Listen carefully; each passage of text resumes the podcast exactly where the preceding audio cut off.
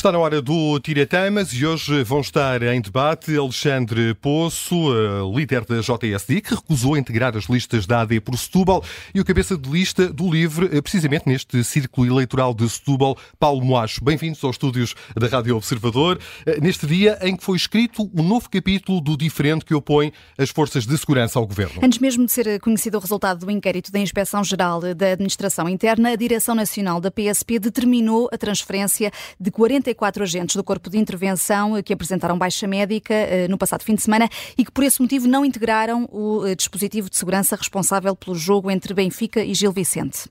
E assim, com este contexto, Alexandre Poço, pergunto-lhe se lhe parece adequada esta decisão da Direção Nacional da PSP que os sindicatos da polícia interpretam como uma forma de pressão política Bem, antes de mais, eh, muito boa tarde e só para fazer um esclarecimento, eu não... Já não é líder da JSD? Não, não, sou líder da JSD, mas não recusei ser candidato pela AD nas listas de Setúbal, até porque também nunca fui convidado uh, e sou candidato nas listas da AD por Lisboa, que é o círculo eleitoral pelo qual já fui duas vezes eleito para o Parlamento. Não ia no quinto lugar. Lemos uma notícia que ia em quinto lugar não, eh, nas era, listas isso por era o secretário-geral da JSD. Mas uh, está, feita, está feita a correção. Quanto ao meu caso uh, individual, sou candidato nas listas da AD por, por, por Lisboa, era só para corrigir esta informação. Uh, relativamente à, à, questão que me coloca, nós temos aqui de a, a garantir que as forças de segurança cumprem as suas funções e cumprem as suas funções porque é importante para manter a lei, a ordem, a segurança dos cidadãos. E, portanto, aquilo que é a, a nossa posição é de que as forças de segurança têm todo o direito ao seu, aos seus protestos. Como sabe, têm uh, impedimentos legais no que diz respeito à possibilidade de fazerem greve. E, portanto, aquilo que o país não pode ter são situações em que essa segurança não, não é garantida por quem tem de a garantir, uh, numa situação que eu penso que pode até começar a gerar um sentimento, em primeiro lugar, um sentimento de insegurança por parte dos cidadãos, a percepção de que provavelmente as nossas ruas possam já não estar tão, tão seguras e, por outro lado, garantir que a lei, mesmo quando nós discordamos dela, é para cumprir. Uhum. Daquilo que é o nosso compromisso eleitoral, nós, eh, pela voz do, do líder da, da AD, presidente do PSD, Luís Montenegro, já dissemos que não vamos, durante a campanha eleitoral, dizer qual é que é o valor, há uma abertura para, para, para negociar e porque, uhum. porque entendemos que efetivamente, com o suplemento que foi dado à Polícia Judiciária uh, e que não foi dado às outras forças de segurança, está, está em, em causa uma injustiça e, portanto, são protestos que toda a gente compreende quando estamos a falar destes valores. Agora, aquilo que, por outro lado, não pode acontecer é nós passarmos por situações em que as forças de segurança podem até vir a perder o apoio popular que têm das pessoas que sentem que é uma, uma reclamação justa por já não estarem a garantir essas funções. E, portanto, aquilo que nós temos de assegurar, naturalmente, é que a, a, a, a liderança da da, da, PSP consegue garantir este, este cumprimento e que fará a sua melhor gestão para garantir que em cada momento temos os agentes de segurança no local e nos sítios para os quais têm de estar. Alexandre Poço, essa foi a posição assumida por Luís Montenegro, que já uh, explicou. Uh, no entanto, aquilo que lhe perguntava é se lhe parece adequada esta decisão da Direção Nacional da Polícia de Segurança Pública de transferir 44 elementos do Corpo de Intervenção uh, da PSP para outras unidades sem que esteja ainda concluído o inquérito eu, da Inspeção-Geral da Administração Interna. Eu, eu podia aqui dizer que me parecia se é adequado ou não adequado, mas uhum. eu vou-lhe dar aquela que é a resposta honesta. Eu não, não tenho não tenho expertise, não tenho conhecimento daquilo que implica, acho que também não tem, nenhum de nós aqui provavelmente à mesa tem daquilo que implica a gestão de operacionais uh, e a sua mudança ou não de serviços. Portanto, não interpreta como uma assunção de que os agentes da PSP são culpados, que de forma fraudulenta não, uh, apenas, apenas, pediram apenas, que lhes fosse passada uma baixa médica? Não, obviamente que a situação é suspeita e tem de ser feito um inquérito. Aquilo que da nossa parte deve ser é alguma cautela quando cometemos estes assuntos. Eu poderia dizer assim, não acho, acho errado, não acho muito bem. Bom, ora, eu não tenho o conhecimento técnico de gestão da, da, da rede policial para perceber se esses 44 agentes ou se outro número de agentes uh, estão a fazer falta naquele serviço. Aquilo que para nós é importante, e eu penso que é para todos, nem, nem, nem basta sermos políticos, é sermos pessoas normais e, e, cidadãos que querem ver uma comunidade segura, é garantir que em cada momento, numa, numa manifestação, à porta de um hospital, uh, numa competição desportiva, quando tivermos eleições, que existem condições de segurança e que existe a garantia de que as forças de segurança cumprem a lei e cumprem as, as orientações que lhes são dadas pelos seus superiores hierárquicos. Uhum. Eh, Paulo Moacho, e da parte do LIVRE, uh, queremos também perceber se considera que esta decisão desta transferência destes profissionais foi ou não uh, adequada e se as forças de segurança estão ou não a ir longe demais. Muito boa tarde e obrigado ao, pelo convite ao LIVRE. No essencial, eu concordo, acho que não, acho que não quer dizer, não consigo discordar. Um, não, sei quais é que foram as razões concretas que, quer dizer, que levaram a essa, essa, essa transferência, também não tenho conhecimentos para poder, para poder comentar. Aquilo que é essencial é, e, e isto passa-se não só com os polícias, passa-se com muitos outros, muitas outras classes profissionais, é importante nós garantirmos a paz social no nosso país. E isso nos últimos tempos não tem sido, não tem sido assegurado nós achamos que, quer dizer, com os professores, com os enfermeiros, com os médicos, é importante que o governo tenha essa capacidade de negociação e que o próximo governo tenha essa capacidade de negociação, e isso passa-se exatamente da mesma forma com os polícias, com as forças de segurança. Eh, as forças de segurança têm esta responsabilidade acrescida também de, de, das funções que exercem e as pessoas têm que sentir também que as forças de segurança cumprem, cumprem aquilo que são as suas funções e aquilo que são as suas, as suas responsabilidades. Até estar concluído o inquérito que foi, que foi lançado, toda a gente tem também direito à presunção de inocência. Não estamos aqui a falar de uma, uma situação eventualmente de crime, mas isso acontece em qualquer procedimento que tenha que ser lançado e, portanto, não se pode partir para conclusões de que, eh, enfim, de que, de que já há uma assunção de, de, responsabilidade quando esse inquérito não, não foi concluído. E o Presidente da República uh, já poderia ter vindo mais cedo a falar uh, na sequência destes protestos dos polícias e já agora dos agricultores. Marcelo Rebelo de Sousa tem estado a optar pelo recato, tendo em conta que estamos num período de, de, de campanha, mas já agora, Paulo Moaes, uh, o que é que diz de Marcelo Rebelo de Sousa ter aparecido 12 dias depois? Enfim, o, o Presidente da República geralmente também comenta muito os assuntos uh, da atualidade, os assuntos, os assuntos políticos, em algumas, algumas situações tomando partido, noutras não, mas neste momento em que, enfim, uma crise política deu lugar a eleições em que estamos em campanha, a posição do presidente também tem que ser uma de estabilidade e de transmitir essa estabilidade aos, uh, às pessoas, aos cidadãos.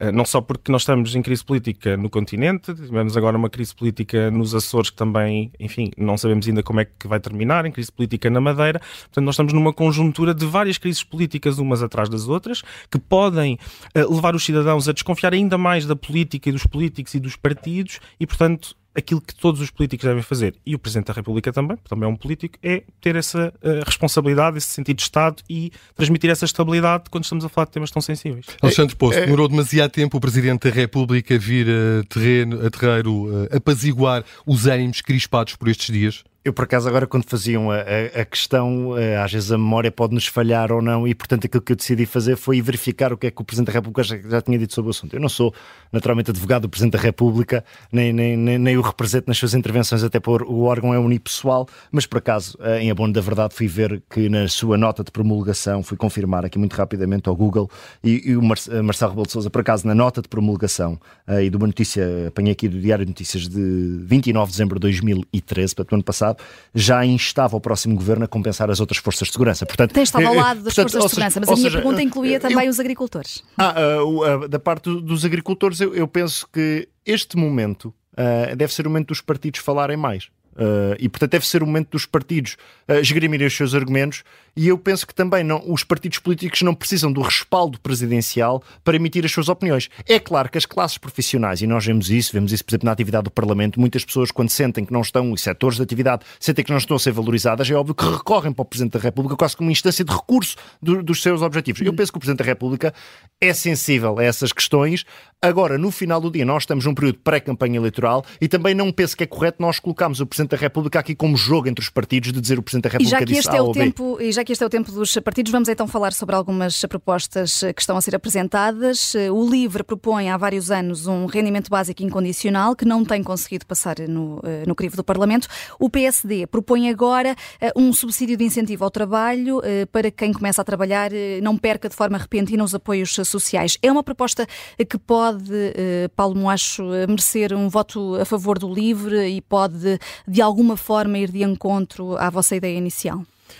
Bom, depende de como a proposta for uh, trabalhada e, e, do, e, dos pormenores. Aquilo que o LIVRE tem tentado nos últimos, nos últimos anos é trazer novas propostas para debate, trazer novas. Enfim, o RBI é uma dessas propostas, o rendimento básico incondicional é uma proposta que nós entendemos pode ser uma proposta de futuro, de solução de vários problemas que nós enfrentamos na sociedade atual, com a automação, com, um, com, com a substituição de vários, de vários trabalhos por, enfim, por, por robôs, por máquinas que os podem, que os podem fazer, obviamente não todos, mas sobretudo como uma proposta de, de, de liberdade, de poder dar a possibilidade às pessoas de escolherem aquilo que pretendem fazer no, no, no momento da sua vida em que, em que estiverem e uma proposta que ajude também a erradicar a pobreza. Portugal ainda é um país que tem níveis de pobreza muito elevados, especialmente também pobreza infantil, mas não só. Nós temos 42% eh, das pessoas em risco de pobreza antes de, das transferências sociais e depois das transferências sociais ainda um valor cerca de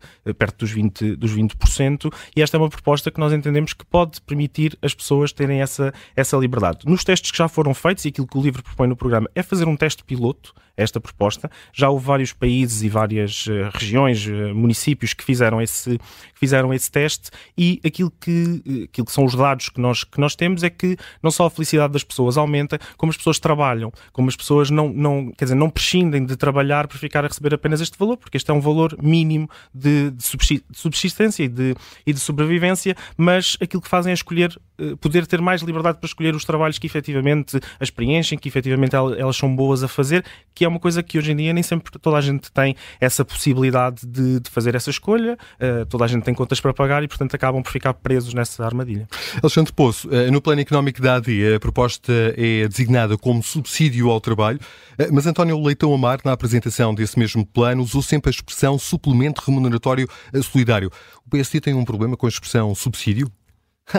não, não, não, temos. É uma, uma, uma, é uma expressão não só legal, como uma expressão que é recorrente na nossa linguagem cotidiana da vida das pessoas. Não lhe atribui uma conotação portanto, ideológica? Não, não, não, não atribuiu. O subsídio de desemprego é o subsídio de desemprego. Ou seja, não, não, não vamos aqui também entrar num excesso de hermenêutica em termos das palavras. Uh, portanto, aquilo que para nós é, é essencial é baixar o nível do desemprego e é uma das metas económicas da AD para níveis, eh, eu diria, estruturais o mais baixo possível. O objetivo, penso, foi atrasado, é cerca de 5%. Ora, um, estas soluções que o livro apresenta, não sei se o livro, quando viabilizou os orçamentos de Estado ao Partido Socialista, não sei se as conseguiu colocar ou não uh, no, no, nos orçamentos de Estado, por acaso não, não, não tenho essa memória, penso que não tenha sido.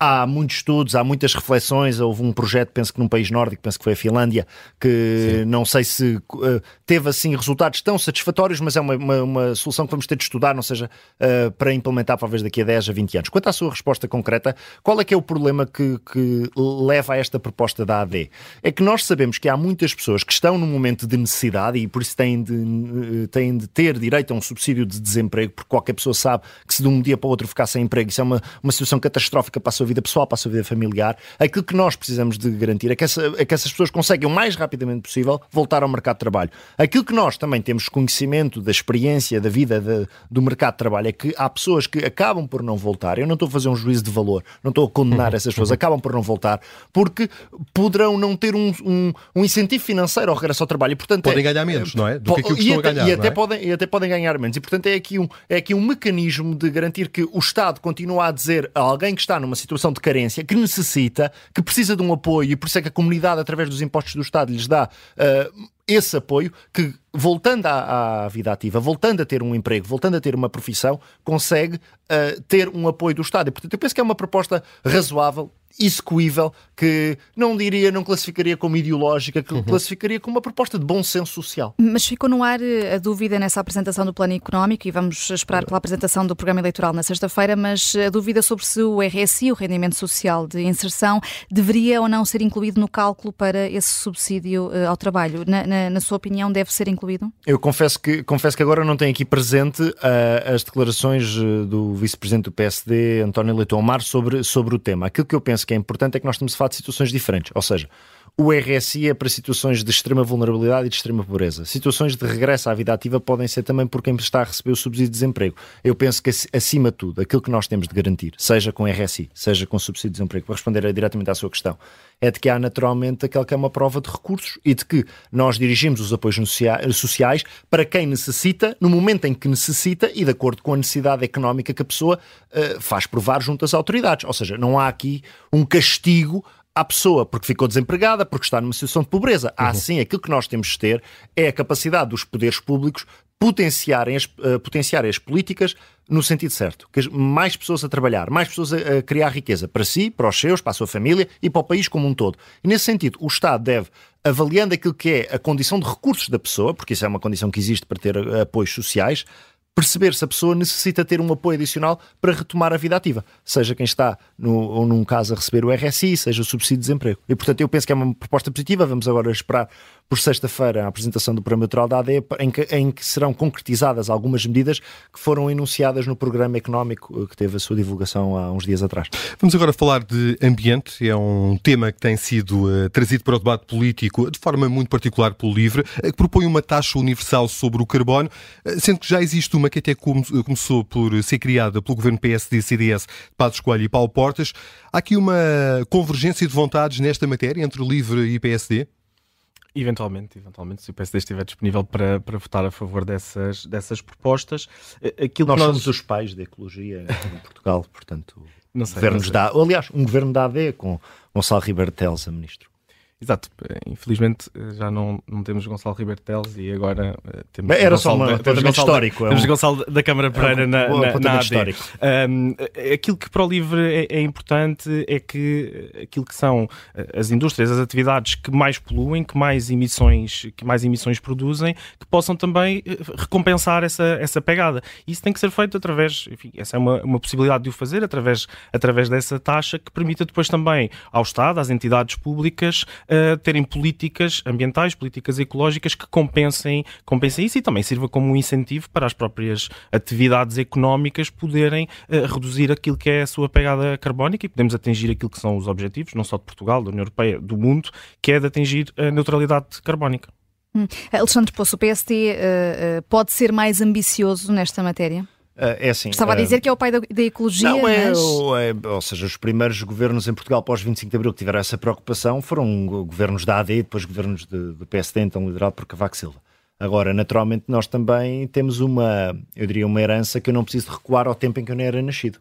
Eu posso recuar ao tempo em que no último governo foi um governo do PSD que avançou com a chamada fiscalidade verde, como por exemplo a taxa dos sacos de plástico, penso que estão todos recordados, que foi uma uhum. medida dentro do governo do PSD. Eu confesso que agora que ouvia o Palmo Acho, com, com, com, todo o respeito pelas propostas que tem pelos outros partidos, discordando ou não, respeito-as, uh, eu penso que nós temos de ter algum cuidado quando num país que já está com muitas taxas e taxinhas, uma, também uma, uma célebre expressão de há uns anos esta parte, nós estamos permanentemente a querer colocar mais taxas. Como me referi há pouco, nós já temos muitas taxas de carbono e já temos muitas, eu diria, muitos contributos que as pessoas dão ao Estado em prol de um benefício maior, que é a resposta às alterações climáticas e que é a garantia de que nós, por lá, temos a nossa indústria e as nossas empresas a caminhar nesse sentido, mas que também temos, do ponto de vista dos comportamentos individuais das pessoas, esse ajudo e esse incentivo através dos seus, dos seus rendimentos cobrados através de taxas, impostos, contribuições, para alcançar esse objetivo maior. E, portanto, aquilo que nós não podemos, eh, não podemos ter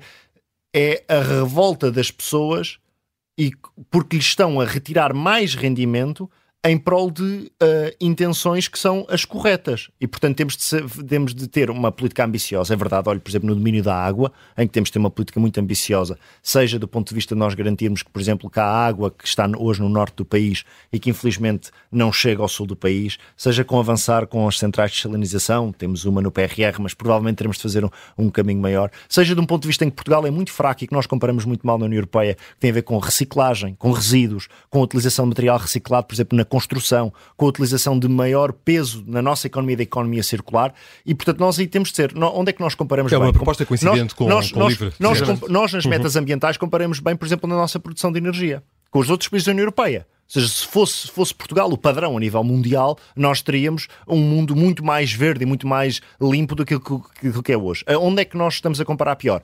Seja na questão da, da gestão da água e dos resíduos, na economia circular, na reciclagem, e portanto nós temos de garantir que o país nessas áreas tem mais ambição. Mas, dou-lhe aqui a minha perspectiva, eu tenho sempre algum receio de que nós possamos exagerar em taxas e taxinhas e mais contribuições que no final do dia prejudicam as pessoas e que também as pessoas não sentem que, que haja uh, depois um verdadeiro resultado, a não ser engordar as contas do Estado e o Estado depois não ser capaz de. Também basta ver os indicadores da reciclagem e de. E de Mas já agora, a eh, eh, França está, por exemplo, França a exagerar ao querer taxar o estacionamento dos, dos SUV. É uma medida que também poderia ser aplicada em Portugal?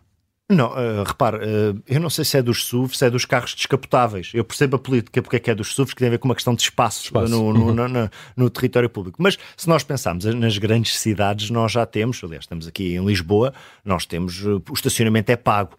Uh, e temos até zonas diferentes, ou seja, nós, a, a, cidade de Lisboa, é um exemplo que eu penso que todos nós aqui conhecemos, tem zonas diferentes de acordo com a pressão que tem. Eu penso que é por cores, é verdes, amarelas e vermelhas e castanhas, penso eu. Uhum. E portanto, uh, nós, uh, não sei se é por SUVs, confesso que não conheço qual é, é, a fundamentação de seus SUVs, porque é que não pode ser um. Há carros que não são Também SUVs. são carros são, mais poluentes. Pronto, carros, mas isso, isso, é diferente, isso é outro tipo. Aqui o que estamos a falar é taxar o estacionamento, o estacionamento público. Sim. Portanto, eu penso que nós já temos bastante taxação. Mas pode desincentivar eventualmente a compra de, de SUVs. É, é, é, a, minha, a minha visão nestas coisas é nós temos de, por um lado, olhar para para os comportamentos na procura, mas também pensar naquela que é a oferta. Hoje, por exemplo, a Câmara Municipal de Lisboa lançou um programa que eu penso que é positivo e agora vai se estender ao país todo. Um bom exemplo que foi começado aqui em Lisboa e também em Cascais, que é o dos transportes públicos gratuitos para os jovens e para os idosos.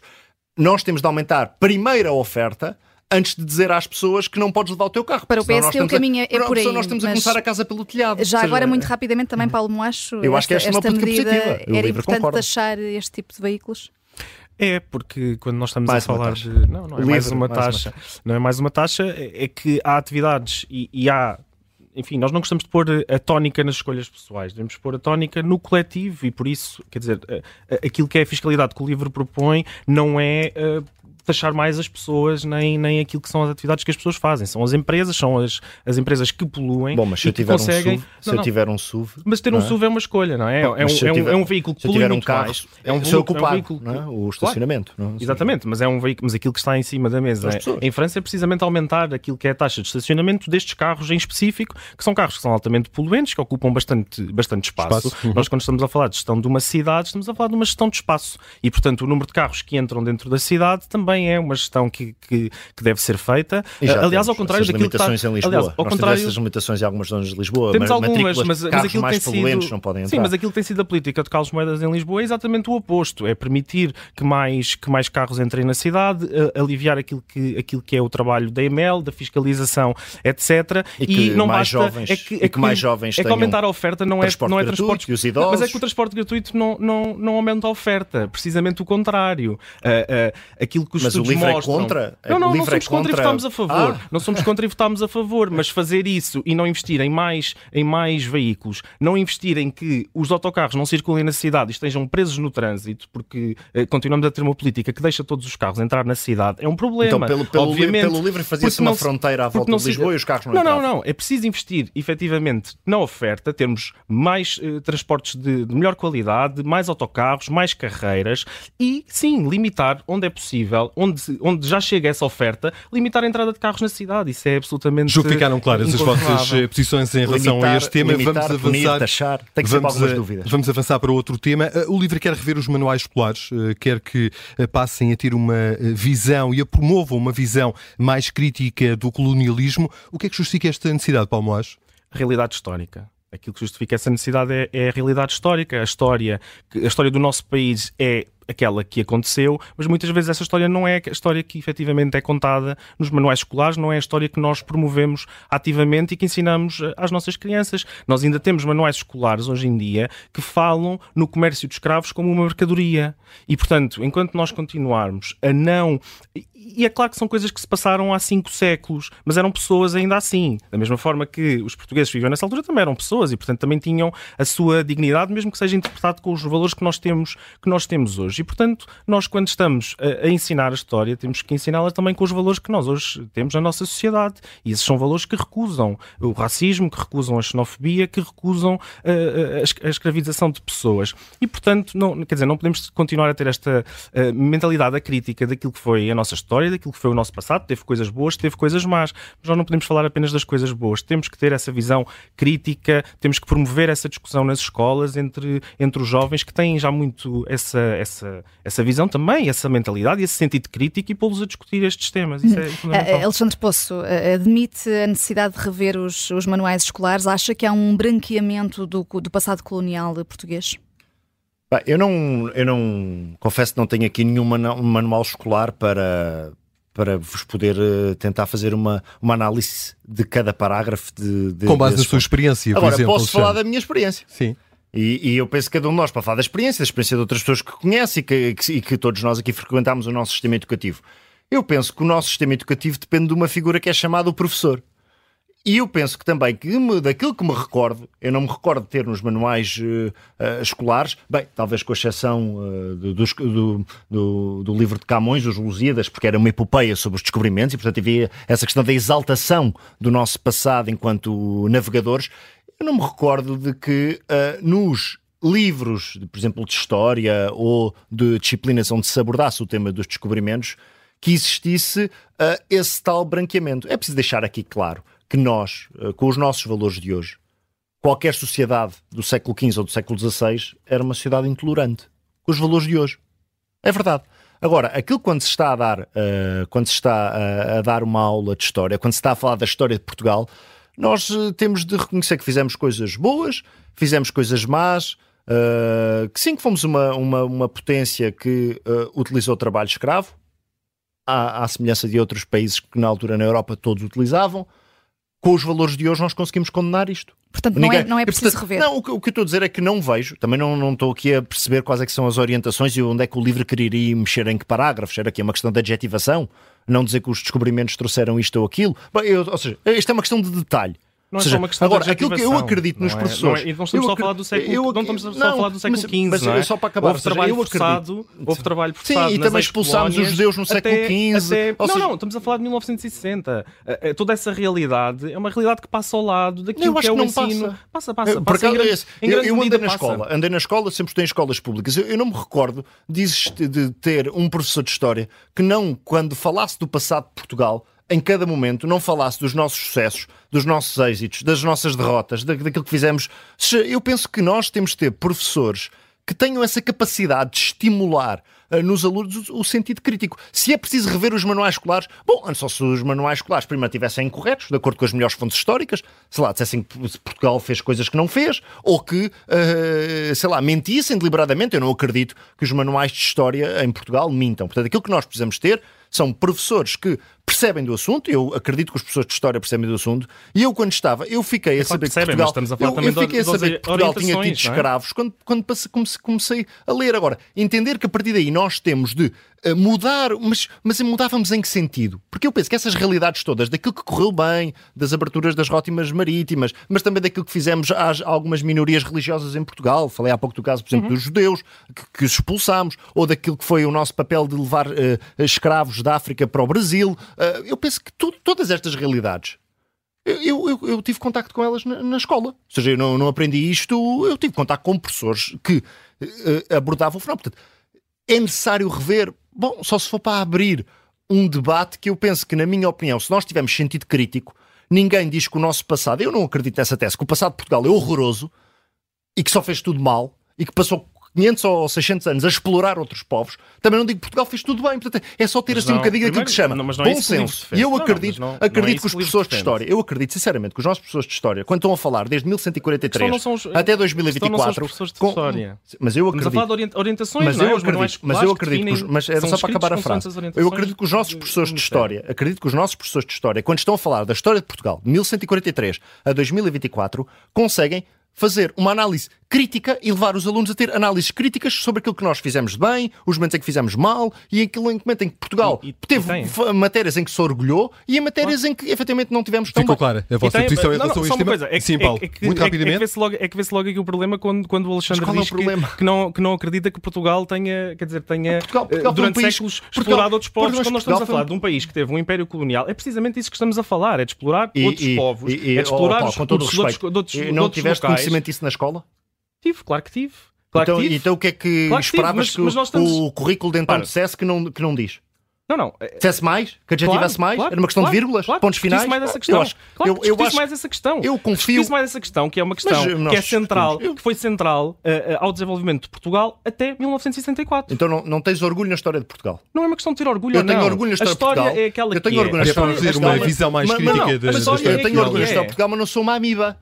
Ou seja, o que eu pensei, eu sei, eu sei ter orgulho na história do meu país, mas também reconhecer que mas que fizemos coisas boas e que fizemos coisas más. Conta com outras nações europeias. Está visto, Vanessa, devíamos ter introduzido este tema um bocadinho mais cedo. Uma última pergunta para uma resposta muito rápida dos dois. O LIVRE uh, inclui uh, na um, proposta no programa eleitoral que submete às eleições de 10 de março esta proposta, o voto aos 16 anos. Porquê? Muito rapidamente, Paulo. O voto aos 16 anos é, é, essencial, os jovens já estão, quer dizer, perfeitamente formados nessa, nessa altura para poderem, já podem trabalhar, já podem fazer uma série, de, uma série de atividades. Aquilo que os estudos mostram é que isso ajuda também a participar, a, a aumentar a participação dos jovens na política. Entendemos? Não vemos razões para não o fazer. Alexandre Poço concorda? Uh, concordo e foi, concordo eu e concordo ao meu partido. Foi proposta do projeto de revisão constitucional do PSD, que eu próprio tive a oportunidade de defender há uns meses no Parlamento. Infelizmente, por dois motivos, não foi realidade. Primeiro, porque o Partido Socialista não daria o seu acordo à proposta. Segundo, porque o Parlamento caiu e não se concluiu o processo de revisão constitucional. Portanto, se se tivesse concluído o processo de revisão constitucional, a não ser que o Partido Socialista mudasse a sua proposta, não iria avançar. Agora, o PSD foi a favor, eu esgrimi argumentos a favor, o Partido Socialista foi contra. Eu acredito que o Partido Socialista, neste tema, está atrasado. O arco está a crescer. Estamos neste... nós, está o LIVRE, está a Iniciativa Liberal, está o PAN, está o Bloco de Esquerda. Acredito que o PS uh, eh, um dia vai ver a luz e vai viabilizar o voto aos 16 E neste tira-temas terminamos com um ponto de concordância é entre verdade, o LIVRE é e PSD. Obrigada, Obrigado. Alexandre Poço e Paulo Moas, por terem vindo ao. Eh, ao eh, eu ia dizer direto ao direto assunto, ao, assunto. Não, tira, tira temas da tarde política da Rádio Observador.